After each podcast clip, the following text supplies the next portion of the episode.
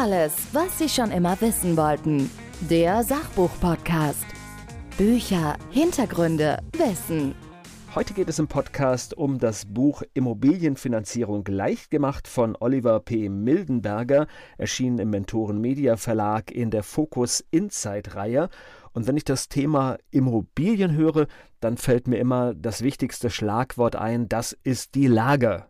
Genau, dieses klassische Lage, Lage, Lage, das hat auch heute noch Gültigkeit und in den Metropolregionen, und da gehört zweifelsfrei äh, die Rhein-Main-Region dazu, da wird es wohl sehr, sehr unwahrscheinlich sein, dass die Preise massiv nach unten gehen, sondern wie Sie sagen, es hat sich eigentlich schon stabilisiert und da ja immer viele Menschen in diese Region streben und hinziehen, wird es wahrscheinlich so sein, dass auch langfristig die Immobilienpreise weiter steigen. Anders sieht es auch im Land aus. Da kann es durchaus sein, dass auch mal kräftige Preisabschläge ja, zutage treten können. Wobei so jetzt, äh, also ich kenne jetzt nur das von Mainz, der Indikator ist hier eindeutig, hier wollen jedes Jahr irgendwie bis zu 8000 Menschen dazuziehen. Ich sag mal, das ist erstmal ein intakter Markt. Wohnraum ist zu wenig da, das heißt, er wird teuer oder er bleibt teuer. Das ist das absolut klassische ja, Prinzip von Angebot und Nachfrage. Grund und Boden kann nicht vergrößert, vermehrt werden. Und wenn es dann so ist, dass mehr Menschen hinziehen als wegziehen, dann ist der Mechanismus gegeben, dass die Preise steigen. Weiß es jetzt gar nicht, aber ich vermute, in Wiesbaden ist der Trend auch noch intakt und ungebrochen. Ja, das würde ich ähnlich zu Mainz einschätzen und Frankfurt sowieso. Ja, das ist, ich glaube, da, Frankfurt ist ganz witzig. Jedes Mal, wenn man da kommt, entdecke ich irgendwelche neuen Viertel, die vorher nicht da waren. Das ist also insofern, ist das, glaube ich, dort sehr eindeutig. Sie haben ein Buch darüber geschrieben, auch zu Ihrem Thema. Ja, diese Idee habe ich lange, lange Jahre im Kopf gehabt, aber ich hatte nie die Zeit dafür, weil in den Boomphasen, ja, es einfach dann gar nicht möglich war, in so ein Projekt viel Zeit und Energie zu investieren. Aber als dann letztes Jahr der Gong geschlagen hat und die Zinsen massiv gestiegen sind, da hatten wir alle in der Branche auf einmal mehr Zeit, weil viel, viel weniger Kunden in der Lage waren zu finanzieren. Und da war für mich die Stunde gekommen und in jeder Krise liegt eine Chance. Und da habe ich gesagt, so, und jetzt setzt du alle Kraft daran, dieses Buch zu schreiben. Und durch einen schönen Zufall hat auch das funktioniert. Das heißt, Sie brennen für ein Thema, logischerweise beraten Sie Menschen. Das können Sie natürlich dadurch, dass es Zeitaufwand ist, auch immer nur bedingt machen. Also irgendwann ist Schluss. Ne? Der Tag hat nur 24 Stunden. Mit einem Buch können Sie natürlich vielen Menschen einige Tipps ja, mit auf den Weg geben und dafür sorgen, dass mehr Finanzierungen und mehr ja, Träume realisiert werden letztendlich, weil denn das ist ja immer noch ein Traum der Deutschen, auch wenn das sehr teuer geworden ist.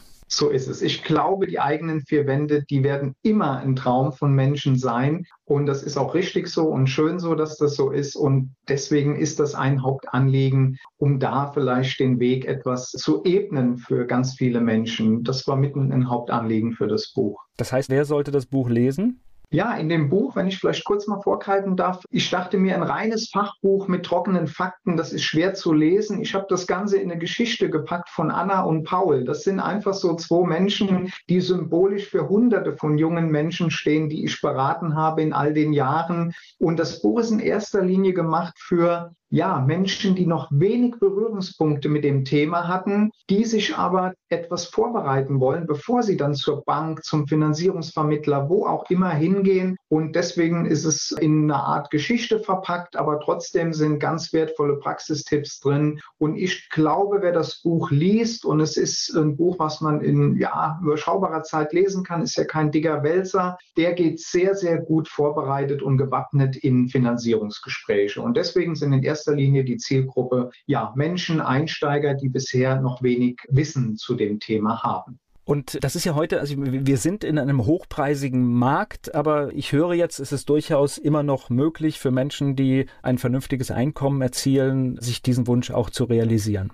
Absolut. Es sind mit Sicherheit Kompromisse notwendig, was die Größe der Immobilie angeht. Wenn man vielleicht vorher sich eine Vier- oder Fünf-Zimmer-Wohnung hätte leisten können, dann ist aufgrund der aktuellen Situation vielleicht notwendig, dass man hier auf ein, zwei Zimmer verzichtet und sich dann den Traum mit einer Dreizimmerwohnung realisiert, also mit etwas weniger Platz auskommt, aber trotzdem kann man sich den Traum verwirklichen. Also das ist so meine Konklusion, dass man sagt, man muss diesen Traum gar nicht aufgeben, sondern muss vielleicht bereit sein, etwas weiter aus der Stadt nach draußen zu gehen oder einen Kompromiss bei der Größe der Immobilie einzugehen. Und dann ist es nach wie vor möglich. So ein Klassiker ist ja beim Neubau oder generell, wenn gebaut wird, dass man so Dinge weglässt und sagt, das mache ich irgendwann selbst oder sowas. Wobei ich gelernt habe, dass das auch sehr teuer werden kann. Ja, absolut. Also beim Neubau sollte man wirklich im Idealfall mit jemand, der das sehr viel Erfahrung hat, nochmal über die ganzen Baukosten sprechen und sollte die überprüfen lassen, damit nichts vergessen ist. Und es ist schade,